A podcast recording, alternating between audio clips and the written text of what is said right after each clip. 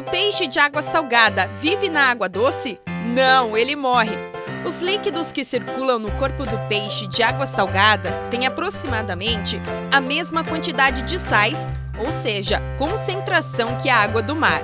Se o peixe for colocado em água doce, a concentração de líquidos de seu corpo será maior que a do ambiente. O peixe absorverá água e não terá como eliminá-la, porque seu rim é pouco desenvolvido. Ele inchará e poderá até explodir. O oposto acontecerá se um peixe de água doce for colocado no mar.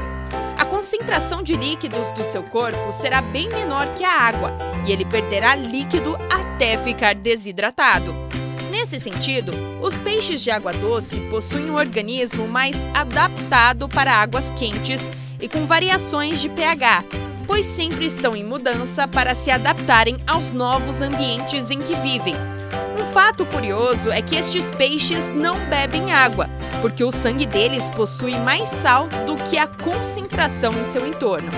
Já os peixes de água salgada possuem uma aparência mais chamativa e vistosa, porque suas escamas são diferenciadas e a luz reflete nelas de uma forma que as intensifica ainda mais. No quesito da ingestão de água, ocorre o oposto. Seu sangue possui menos sal do que o ambiente, o que faz ele perder líquido por osmose. Portanto, para compensar o fato, eles bebem água. Interessante, né? Eu sou a Isabela Machado e esse foi mais um Momento Pet. Até mais!